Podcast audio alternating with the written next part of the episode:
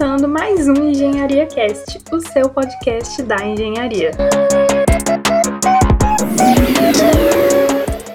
O nosso convidado de hoje é o Daniel. Ele é engenheiro de produção pela UFMG, pós-graduado em gestão estratégica de pessoas, Master Black Belt em Seis Sigma, certificado pelo Grupo Verkema.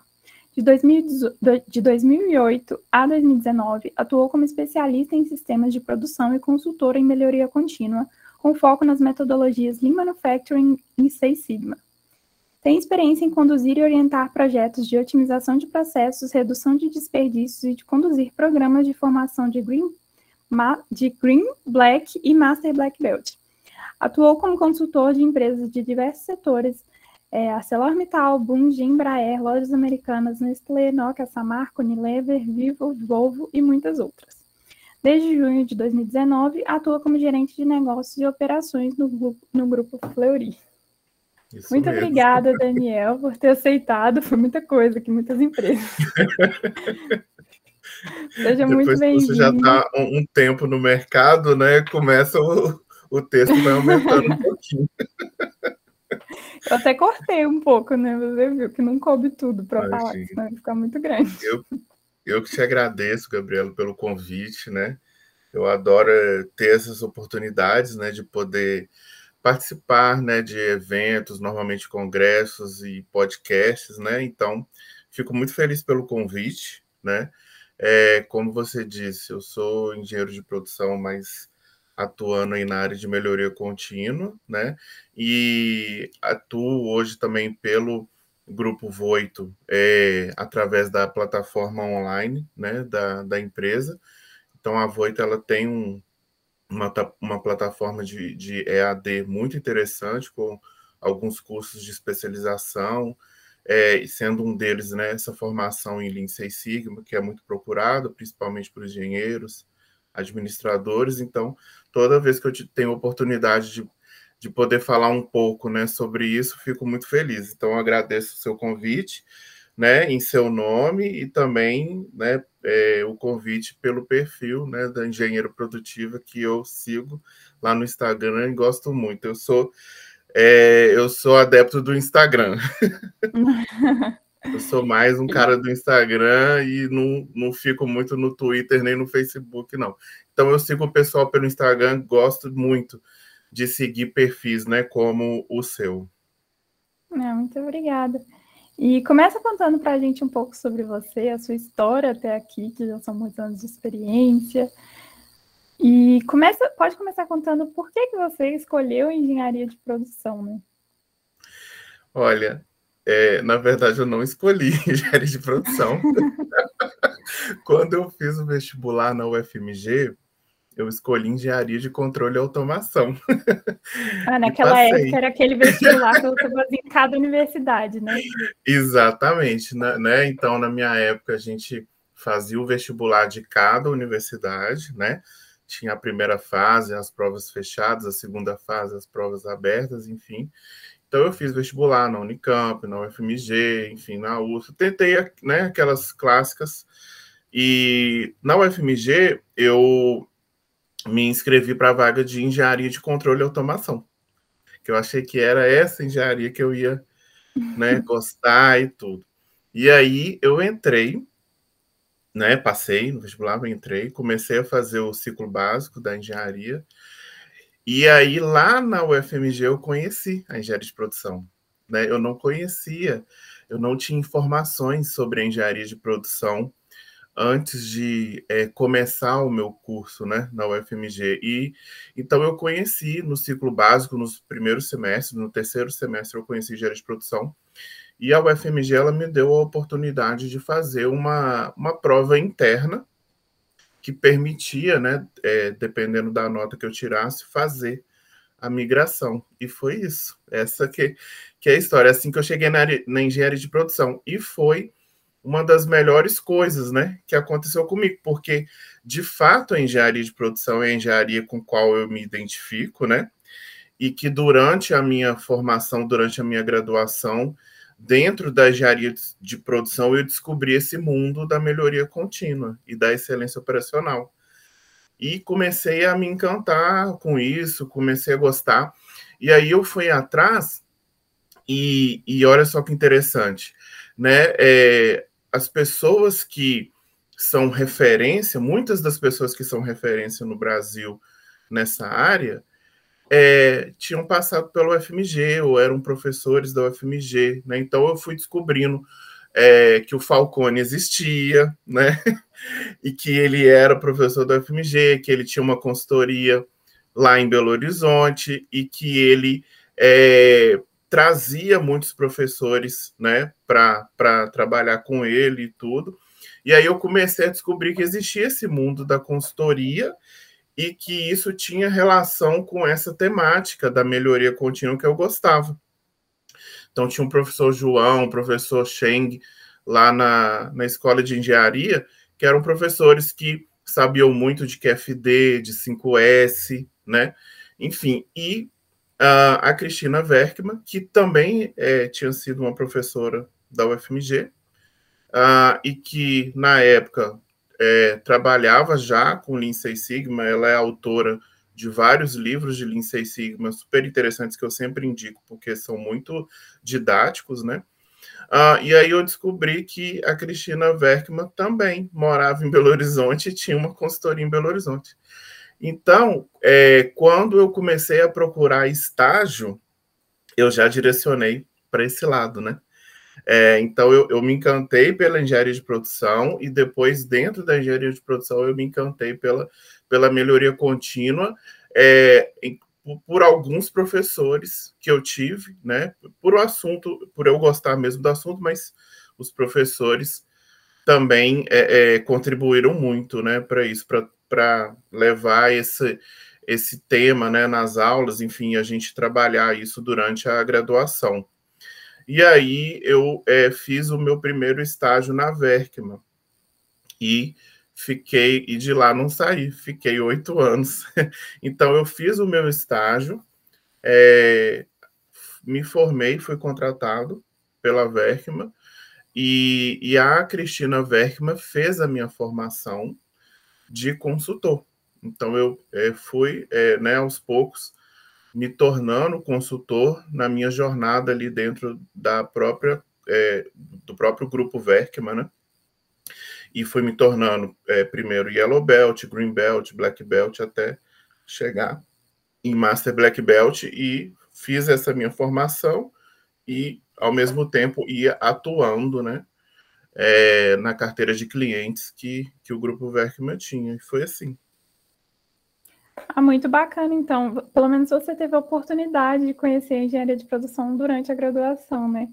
Porque se for mais engenharia de controle, seria totalmente diferente. Totalmente. E eu acho que eu é, não seria é, tão feliz, né? Na minha, na minha profissão, né? E eu consegui perceber isso.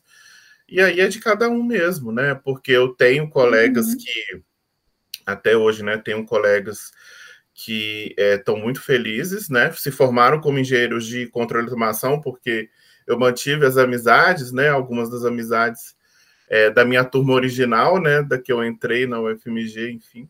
E hoje são profissionais maravilhosos que estão, enfim, na Petrobras, em bancos e trabalhando é, como engenheiros de automação e, e como engenheiros é, mil e uma utilidades, né? Como os engenheiros são mesmo, que a gente, a nossa formação, né, na minha opinião, nos permite atuar é, em diversas áreas, encarar diversos problemas, a, a, gente se forma como bons solucionadores de problema, né? Então, isso nos permite é, passear por diversos departamentos ou áreas de uma empresa, né? E assim a gente vê, já vi exemplos de é, já nessas empresas que você citou, pelas quais eu passei, eu já vi é, diretores de RH que são engenheiros, né, é, é, os clássicos, né, diretor industrial e operacional também são engenheiros, né, gerentes, é, engenheiros, enfim.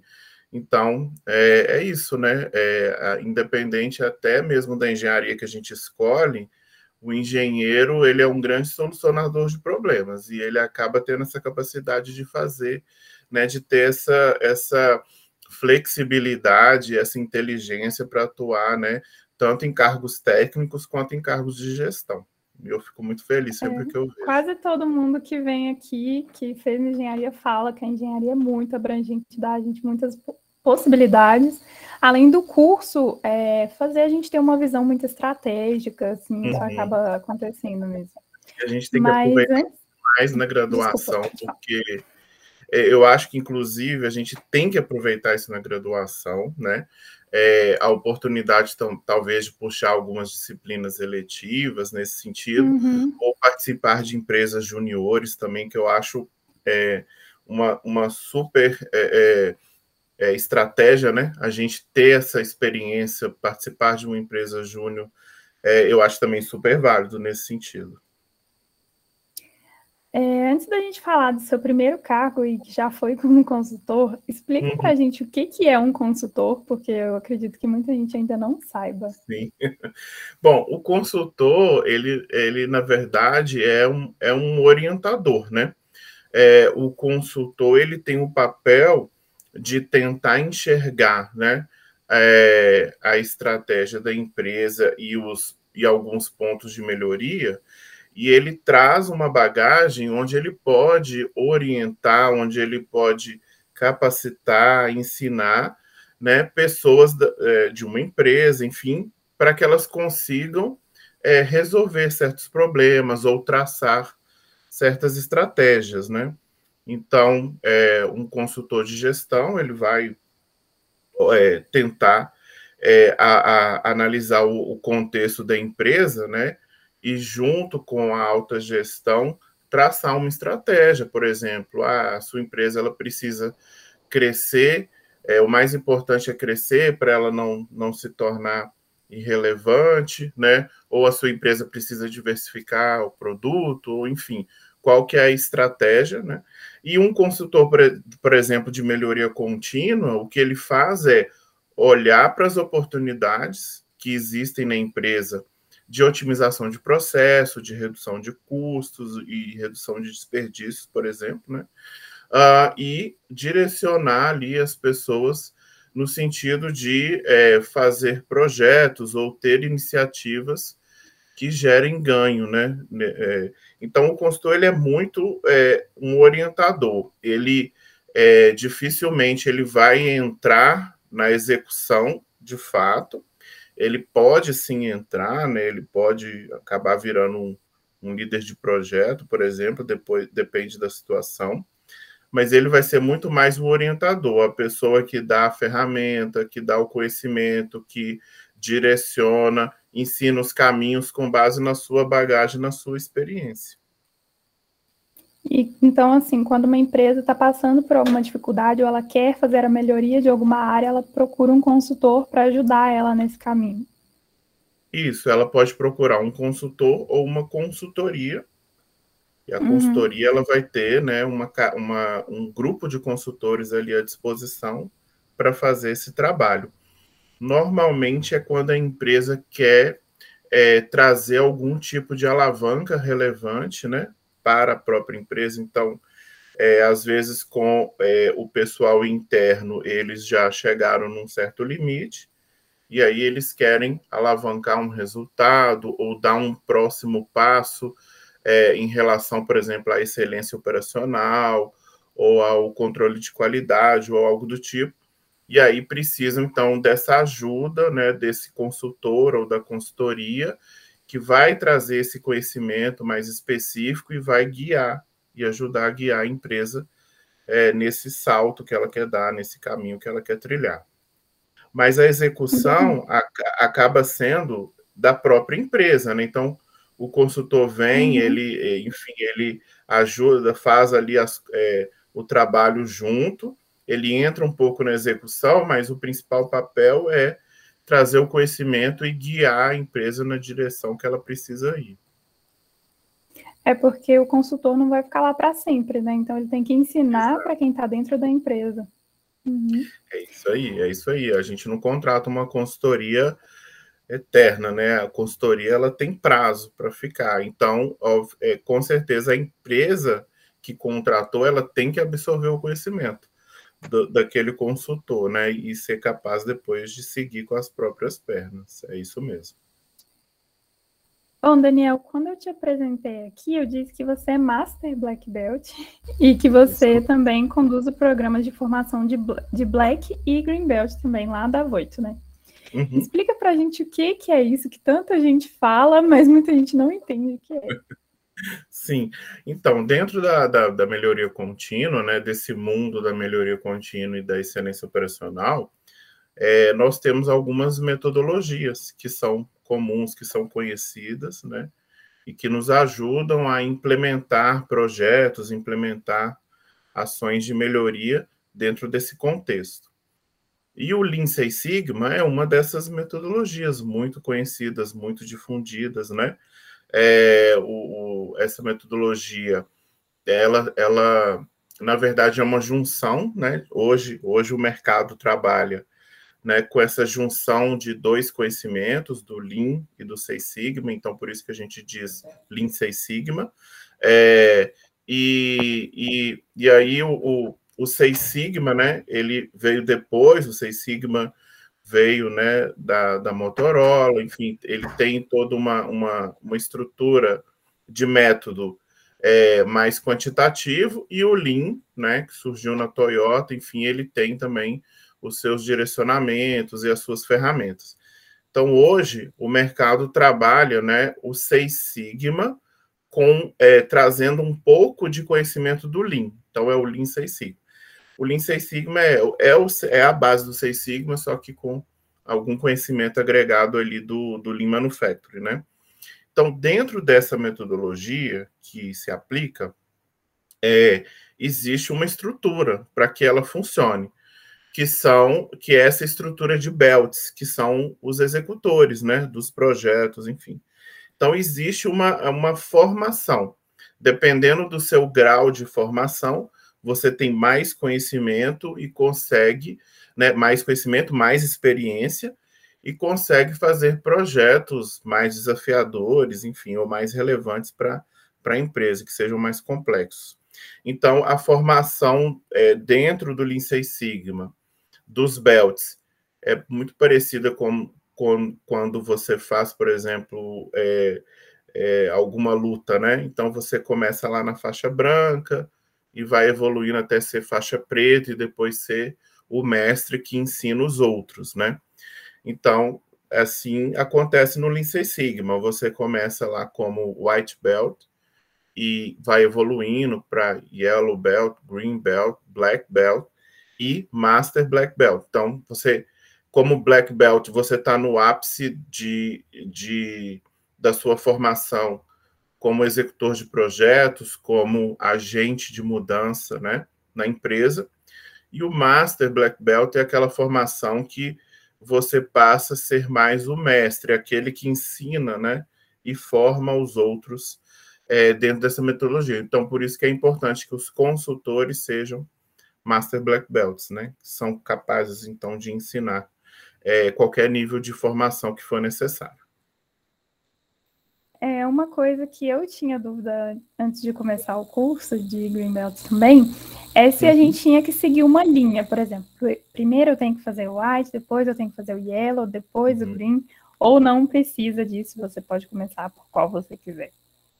Não é obrigatório, né? É, se, se o seu interesse é já é querer ter o aprendizado que seja suficiente para a execução de projetos, a gente recomenda começar pelo Green Belt. Né? Então, é legal começar pelo Green e depois evoluir para o Black Belt, é, porque é legal ter essa experiência, né? Ter a formação do Green, fazer um projeto como Green, é, e depois buscar o conhecimento do Black, fazer mais projetos como Black Belt, enfim.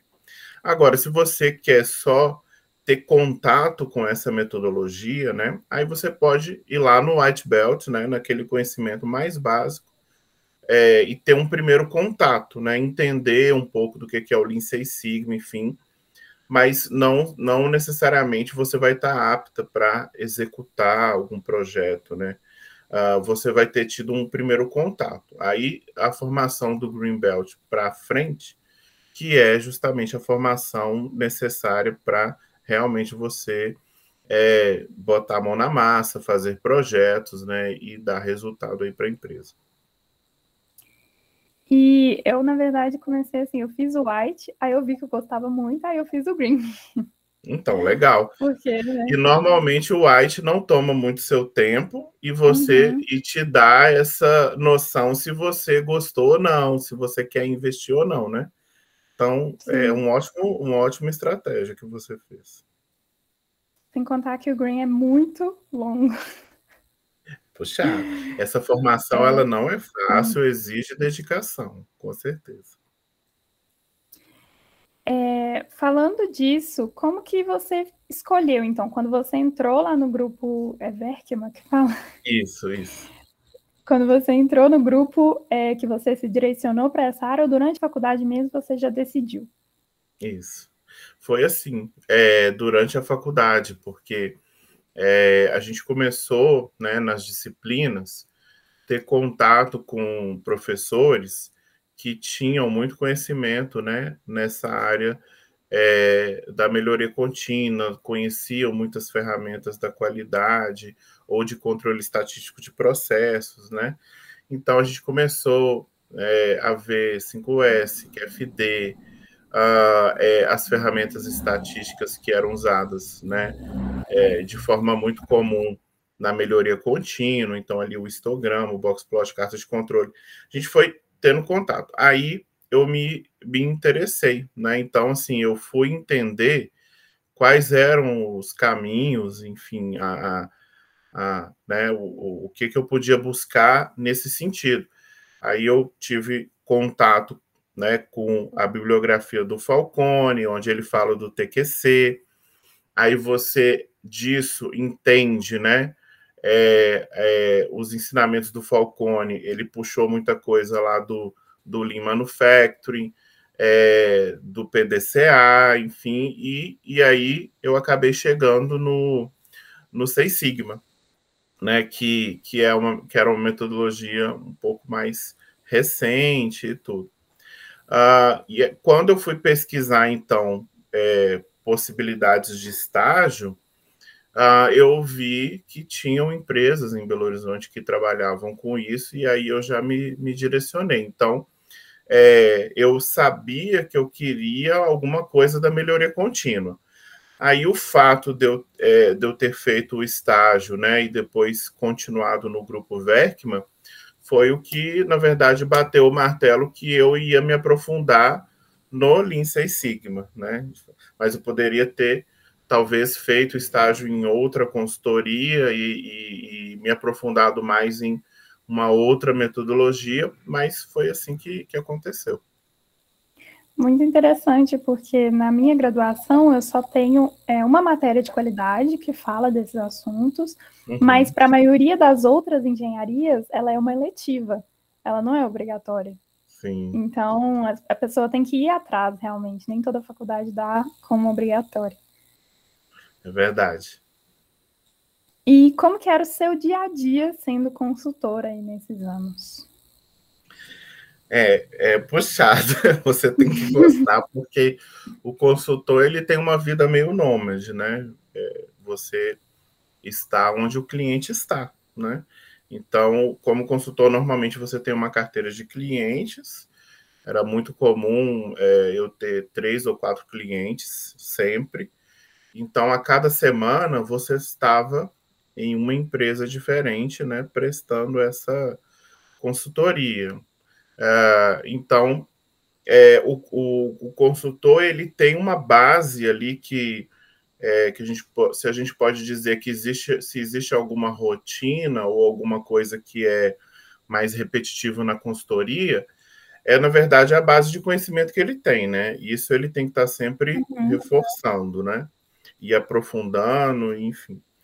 Mas o dia a dia do consultor, ele é muito dinâmico, porque como cada, cada hora você está em uma empresa diferente, né, ah, são é, problemas que, que têm temáticas um pouco diferentes, dependendo da área de negócio de cada empresa.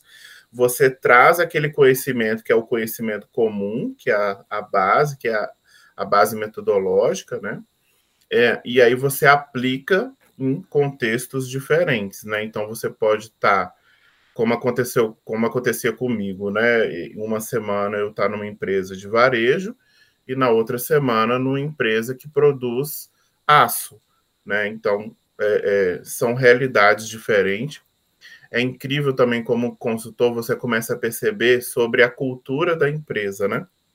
Então isso também influencia muito. É, é, uma coisa que eu lembro que na faculdade eu achava meio bobagem, mas a, é, à medida que eu é, fui conhecendo as empresas, eu, eu, eu fui é, percebendo a relevância disso, porque a cultura da empresa ela molda um pouco do jeito de ser das pessoas que estão ali do, e da linha de pensamento, o que elas valorizam mais, o que elas valorizam menos.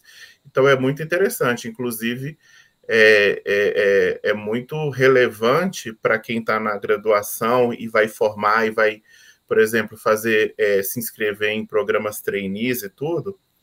É, eu sempre dou esse conselho. É sim muito relevante você conhecer a cultura da empresa e pensar se você se identifica com aquela cultura, uhum. porque é, esse encaixe é, ele vai fazer muito sentido depois no seu dia a dia na empresa, né? Na forma de trabalhar, enfim, na forma de pensar ali que a empresa tem, que tem que bater com o seu jeito de ser também, né? Com o que você valoriza. Então, o consultor ele tem que ter é um pouco dessa flexibilidade, né? Ele tem que poder caminhar entre esses mundos diferentes. Tanto que toda consultoria que é séria, né? Que é, as grandes consultorias, a gente recebe treinamentos, né? De ferramentas comportamentais, enfim, então, isso é muito importante. Então, isso é uma coisa também que normalmente o pessoal não, não, não sabe, né? Ou, ou não, não lembra, né? Que tem esse lado. Né? Como consultor, a gente tem que transitar muito por diferentes empresas, falar com pessoas de diferentes perfis. Então, é, na consultoria, a gente recebe né, esse treinamento de negociação, de comunicação, de gestão de conflito, de perfis psicológicos. A gente é treinado né, nesse conhecimento sobre os diferentes perfis psicológicos que existem, enfim, para a gente saber lidar e conversar com as pessoas. Então, além de você é, ter que ser muito bom na, naquela metodologia que você vai trabalhar, que é do contexto da engenharia, você também tem que ir é, se aperfeiçoando, né? Nesse outro lado, que é o lado da comunicação, de ter jogo de cintura, de olhar para aquela empresa e entender, ah, essa empresa é desse jeito ou daquele jeito, né? É, e aí você meio que ir é, também criando, né? é, a sua forma de trabalho na, enquanto é, você está atuando naquela empresa, para que ela possa bater com um pouco da cultura da empresa. Tem que toda semana, então, mudar um pouco a sua cultura ali, né? Toda semana é vai estar diferente. engraçado, para quem vê de fora, é, é como se realmente eu mudasse um pouquinho o meu jeito, né?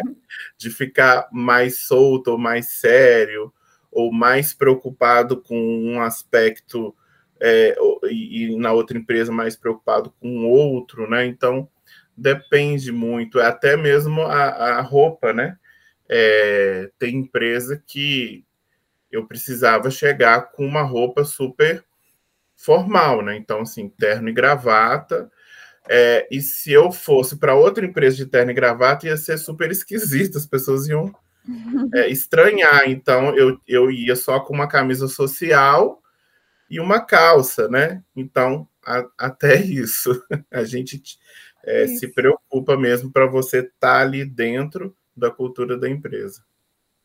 E já aconteceu alguma vez de vocês terem algum problema por conta de alguém assim é, se incomodar com vocês estarem lá ou acharem que vocês estão que, é, estão afetando a área dela, né? Uhum. Às vezes você vai fazer uma melhoria em uma área da pessoa e a pessoa acha que como você estivesse julgando o trabalho dela, né? Sim, toda hora, né, Gabriel?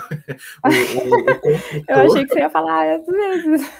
Toda hora. O consultor, ele é um agente de mudança, né? E a mudança incomoda. Então, principalmente na, é, nessa nossa área. Então, um consultor de melhoria contínua, ele vai mexer no processo, não tem como. ele vai mudar o processo de alguma forma, e isso significa mudar a forma de trabalho de algumas pessoas. Uhum. Então, é, isso acontece muito, né? Essa resistência, essa tentativa de boicote. Então, é, o trabalho ele tem que ser muito bem feito, o trabalho ele tem que ser comunicado constantemente. Você tem que é, convencer as pessoas. Você às vezes faz, né, uma melhoria para poder, através do resultado, mostrar para aquela pessoa que está resistente, né, com fatos e dados de que é, vai ser melhor daquele jeito, né? Então, são muitos desafios, sim, nesse sentido. Isso acontece muito, é, porque a gente está mexendo com é, a mudança, né? Então, é, essa ser um agente de mudança traz como resposta, né, é ação e reação, né? Então, é essa reação das pessoas é, dessa resistência. E aí, como a gente aprende que existem é, diferentes perfis, né? Você tem as pessoas que abraçam a mudança e você tem as pessoas que são resistentes à mudança. Não é simples assim, mas, né? Tentando simplificar aqui na nossa conversa. É, então, você é, é, importante você identificar aquela pessoa que vai ser sua parceira já de início. Com essa pessoa, você consegue adiantar algum projeto, né? Dar algum resultado para ajudar, inclusive, a convencer aquelas outras, né? Que são mais uhum. resistentes de que uma mudança pode ser boa, pode trazer um resultado interessante e tudo.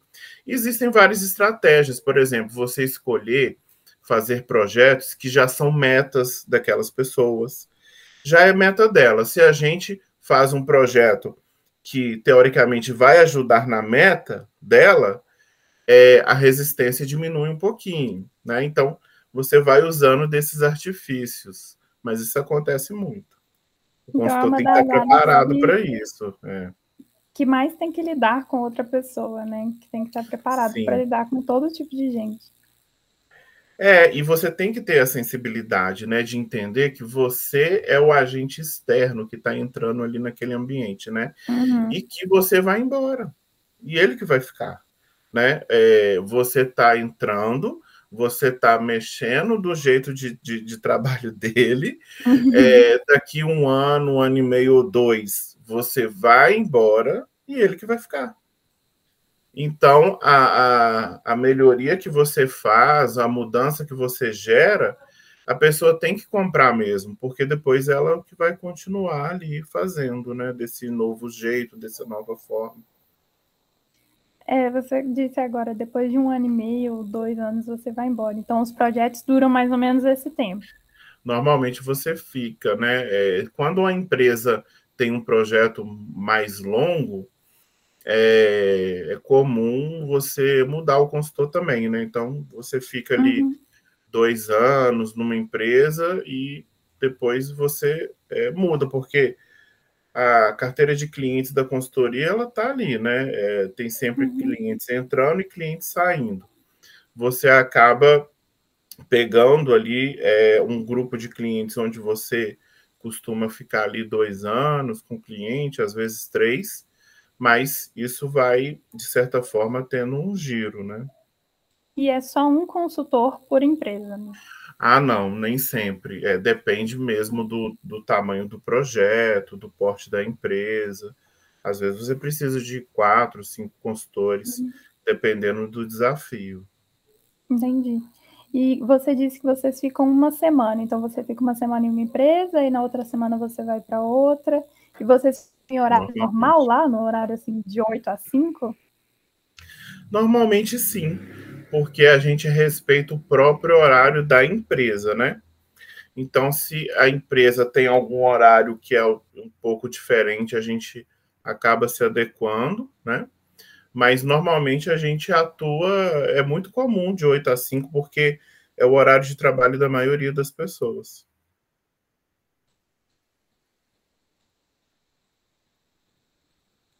Entendi. Então, vocês ficam é, sempre em alguma empresa, nunca está lá dentro da consultoria? Ah, não, é, acontece, só que é a menor parte do tempo, né? Então, assim, vezes, a gente tá sim na consultoria quando a gente tem que fazer alguma transição né, de conhecimento para outro consultor, quando a própria consultoria tem que fazer uma reciclagem do nosso conhecimento, ou a gente precisa dessa formação, dessa, dessas soft skills, né, desse lado mais comportamental, né, dessas ferramentas comportamentais. Então, a gente está na, na consultoria em alguns momentos, pontualmente, né, e normalmente para esse tipo de situação. E a questão de, do local das empresas, por exemplo, você era um consultor em BH, então todas as empresas uhum. ficam ali no entorno de BH, né? Você, porque cada semana você tem que estar em uma. É, por isso que eu falei que é desafiador, né? Então, assim, é, é a Verkma e, e, e, algumas outras consultorias maiores, né? Como a própria Falcone e, enfim, outras consultorias grandes, elas costumam atuar a nível nacional até América Latina. Então, é, não são é, sempre empresas próximas de onde é a sua base, né, de onde você mora. Então, é, normalmente você viaja ao Brasil. Então, é, uma semana eu estava em São Paulo, outra semana eu estava em Curitiba, na outra semana eu estava em Vitória. É, tinha semanas que eu que, que eu estava em BH, porque é, é, eventualmente a empresa tinha sede em BH, então eram as semanas que eu ficava em Belo Horizonte. Mas é, você tem. É, claro que a maioria das empresas estão no sul e sudeste, né? Então você uhum. acaba ficando muito mais ali é, em Curitiba, em São Paulo, Rio, Vitória e, e, Belo Horizonte mesmo, né? A maioria das, das vezes.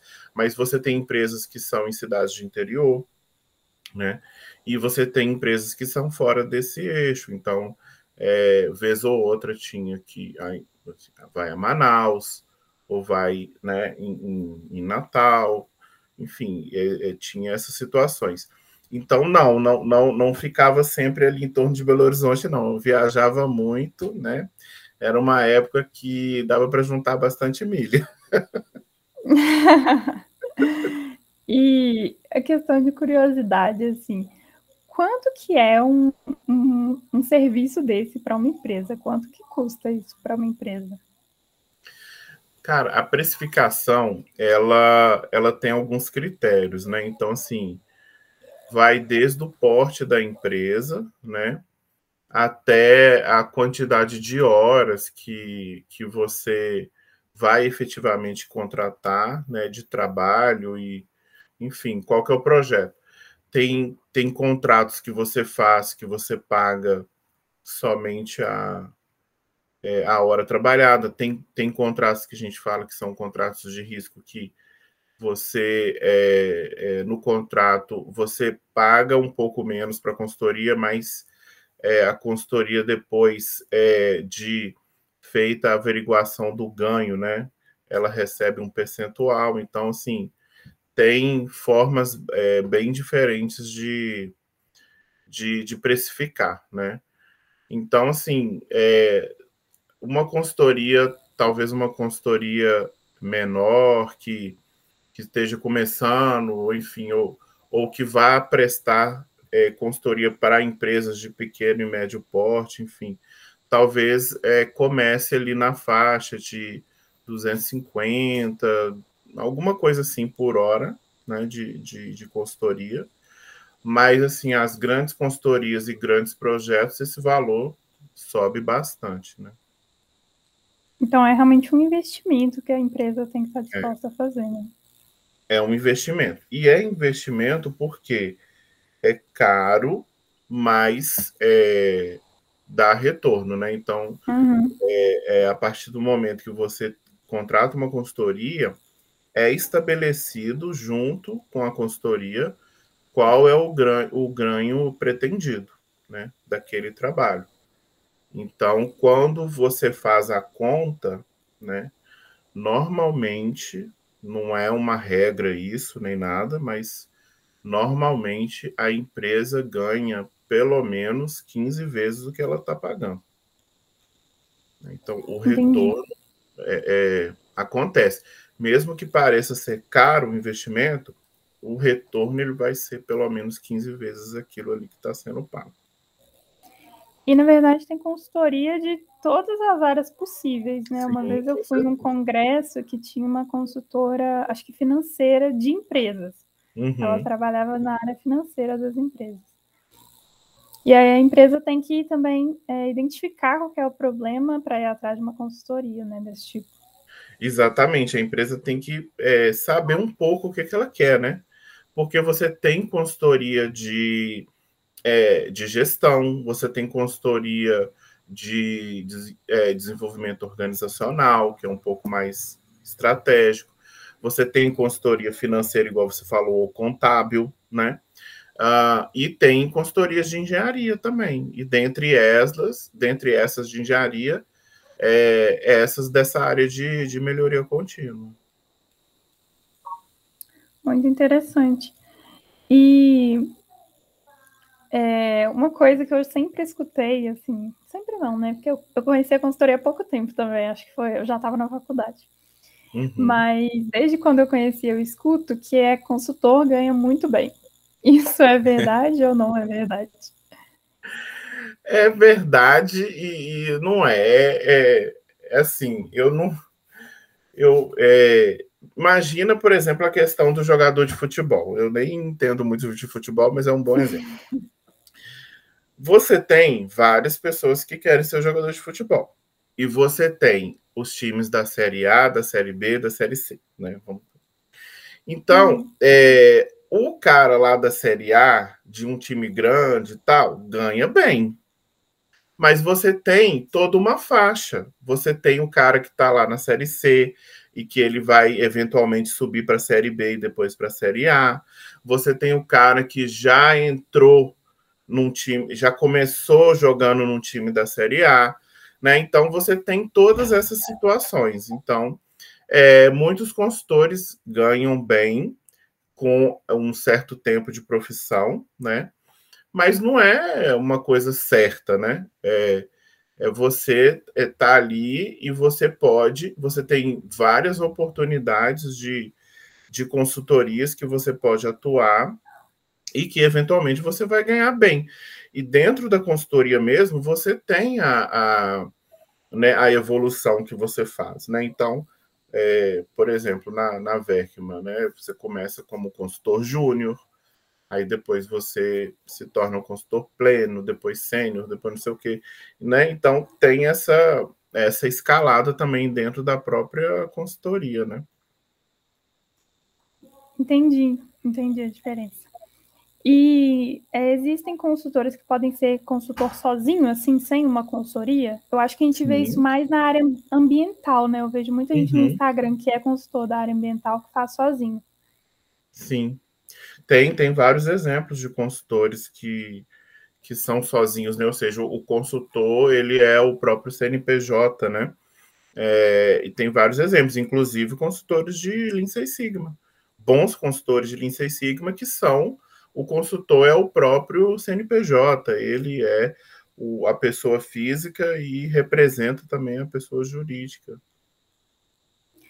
Bom, para a gente encerrar essa época sua de consultor da Verk, Verkman. Isso, é, da Verkman. É o nome holandês. Né? É. Conta para a gente é, alguma, alguma vez que você foi algum, fez algum projeto assim que você se lembra muito bem, que foi importante para você? Ah, na Verkman, assim, eu tive é, vários momentos importantes, né? Mas puxando um pouco daquela conversa que a gente teve sobre entender o, o, a cultura da empresa e tal, eu, eu, enquanto consultor, eu comecei a perceber que as empresas de serviços, né, ou de varejo, eram as que eu me identificava mais. Eu fui aprendendo isso, eu, né, eu fui me conhecendo é, enquanto consultor, enquanto profissional. É, então, assim, é, os momentos mais legais e, e, mais relevantes que eu tive de, de projetos também mais interessantes foram justamente nessas empresas de serviço, né? Quando eu pude, por exemplo, eu atuei na, na Atento, que é uma empresa de call center, né? é, e na lojas americanas, é, na, na parte das lojas físicas, né, na Americanas SA, é, foram momentos assim de, de muito muito bons, né, e, e de projetos interessantes, né, que, que foram conduzidos. É, até porque nessas empresas a gente tinha mais é, é, variedade de, de formação de pessoas, né? Então era muito comum, por exemplo, na enfim, na, na, na Vilares Metals ou, ou, ou, na Tuper ou, ou, ou na, na, própria Embraer, enfim, a gente ter turmas de engenheiros, né? Uhum. Mas lá nas lojas americanas ou na Atento, você tinha engenheiro, você tinha administrador, você tinha psicólogo, você tinha gente formada em marketing, todo mundo ali para poder é, ter essa formação, né? Então a gente fazia uma formação de green belt ou de black belt e depois executava os projetos. E aí os projetos é, eram na, na parte no core business da empresa, era é, entre aspas nas linhas de produção, mas também eram na área comercial, na jurídica, no RH, né? Então, assim, teve vários projetos legais que, que me marcaram, que foram projetos de RH, de redução de absenteísmo, de redução de turnover e tal, que era, é, que era desafiador, porque eu estava é, ali formando né, uma, uma Green Belt que era psicóloga e que ela é, ia, ela tinha que lidar ali com carta controle, histograma, boxplot, análise uhum. de variância. É, então, assim, esses para mim foram esses momentos que, que marcaram, né? É, nessas empresas que eram é, empresas é, é, que estavam entrando nessa, nessa metodologia, porque o mercado brasileiro ele fez esse movimento, né? É, a gente começou muito na, na indústria, né? assim como foi no mundo. É, a gente começou muito forte na indústria, então no início, quem que trabalhava com Seis Sigma ou Lean Seis Sigma? Gerdau, é, Brastemp, né, Whirlpool, é, enfim, é, Vale, Vilares Metals, tal. E depois é, é, que começou a área de serviço a entrar nesse meio, a buscar esse conhecimento. E depois disso, teve a área da saúde também, né, que começou a buscar. Então, então eu, eu pude passar por esses três movimentos. E aí, para mim, foi muito legal as experiências que eu tive nas empresas de, de serviços né, que eu atuei. Não só você conhece várias empresas, como você conhece muita gente diferente, tem assim muitas Sim. experiências, né? Muito diferente de quem trabalha em uma indústria, é, um, um trabalho mais tradicional, né? Menos, menos cada dia uma empresa. Sim, é mais dinâmico, né? Porque cada dia, apesar de você fazer, né, a sua base ser a mesma, que você está levando o mesmo conhecimento, né? Uhum. Você vai fazer a mesma formação, vai buscar projetos da mesma forma, só que cada hora é numa empresa diferente, né? Num contexto diferente, são negócios diferentes. Bom, é, em 2017, então, você foi para Fleury, uhum. ser consultor de melhoria contínua, e ficou nesse Sim. cargo por dois anos. Todas as empresas dão esse tipo de esse tipo de oportunidade? Tem esse cargo? Não, nem todas. É, a empresa ela precisa normalmente ter a área de melhoria contínua na empresa, né? Então, Uhum. Empresas que normalmente têm especialistas e consultores de melhoria contínua são empresas que têm a própria área de é, excelência operacional ou melhoria contínua. Né? Então, como é o caso da Tupé, da ThyssenKrupp, perdão, a ThyssenKrupp tem, a, a, o Fleury também tem, né? Tanto que eu entrei para o Fleury. Então, não é comum né, a, a empresa tem que ter, mas a, a existe, né? Existem empresas que, uhum. que fazem esse investimento. Então, a empresa, ao invés de buscar uma consultoria externa, né, ela tem a própria área, né? Entendi. E, e é interessante porque, enfim, é, aquela área ela se dedica ali, né, ao planejamento estratégico daquela empresa e as pessoas que ali estão vão conhecer é, em profundidade aquela empresa, né? Porque a atuação vai ser então específica, né? Existem alguns então, ganhos interessantes com isso. Então, para quem tem interesse nessa área de melhoria contínua, é mais fácil para consultoria do que achar uma empresa que tem a área de melhoria contínua lá dentro. Né?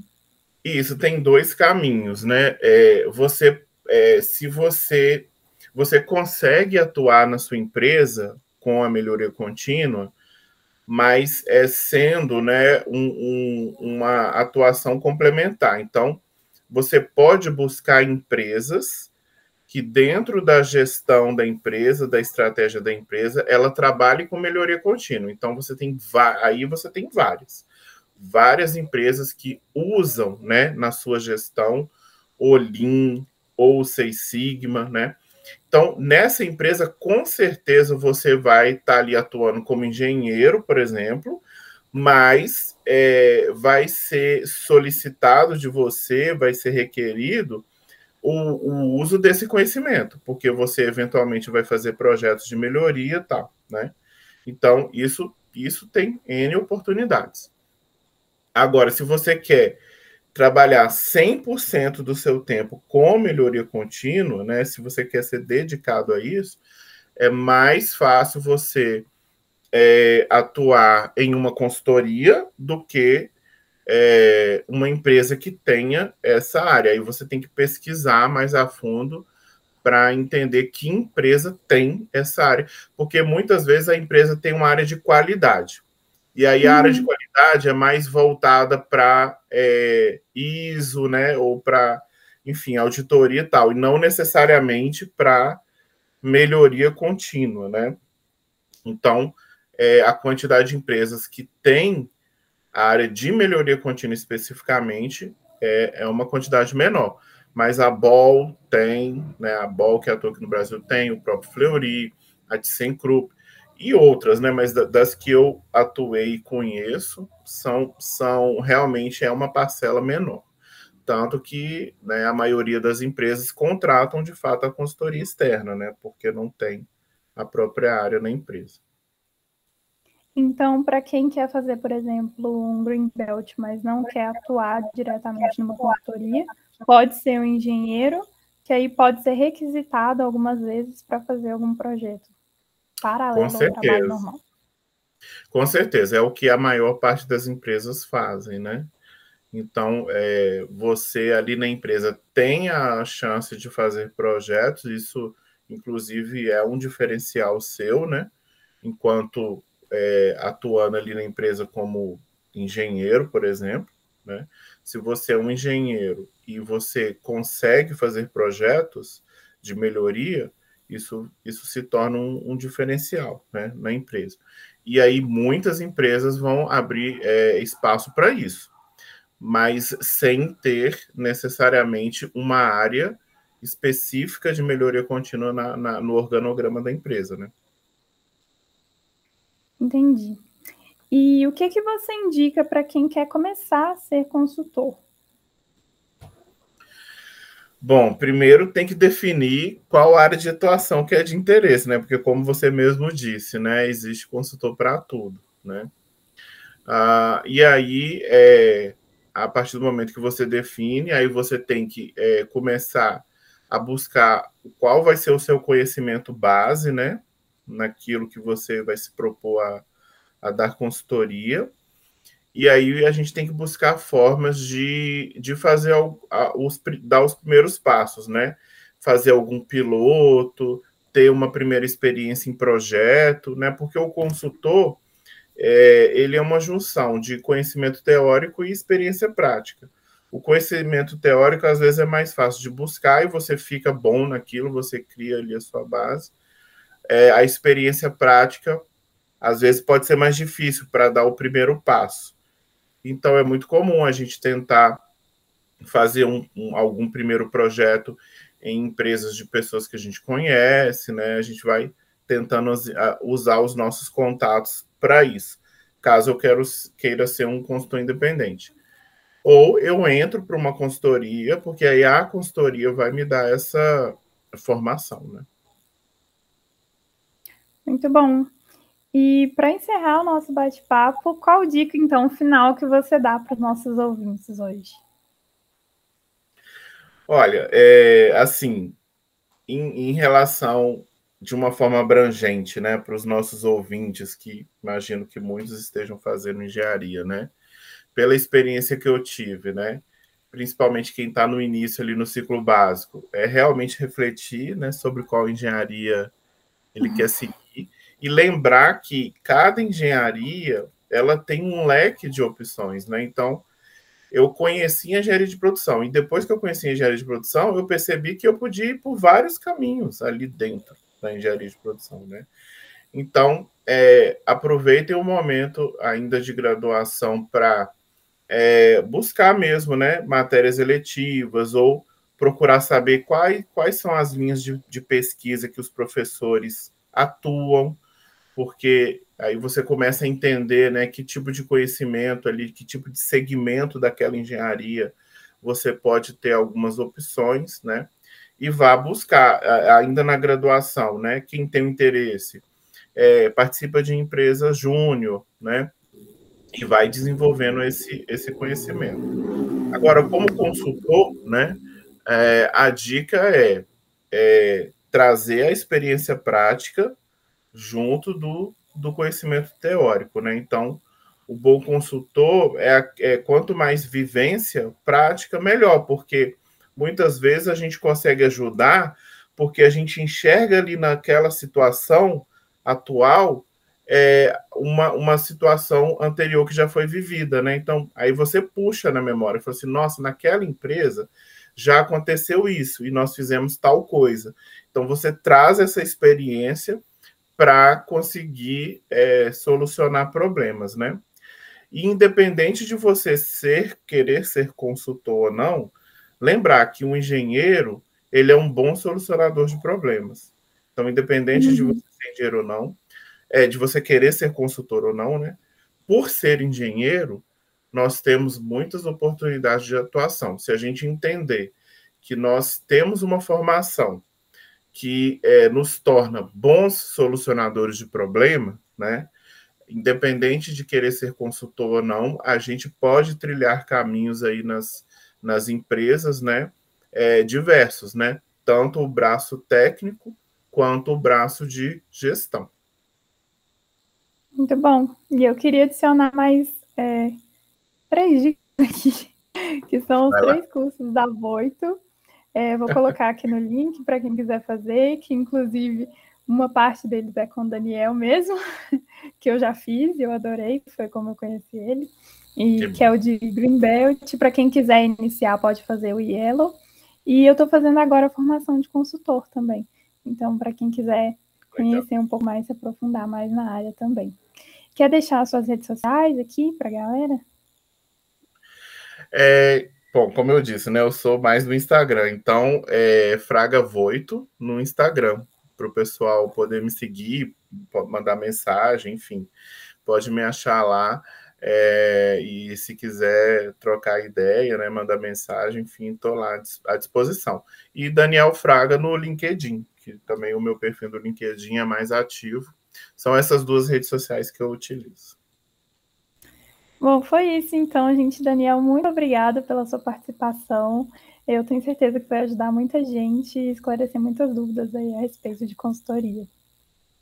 Obrigado, obrigado pelo convite, tá, Gabriela? E sucesso também no seu perfil.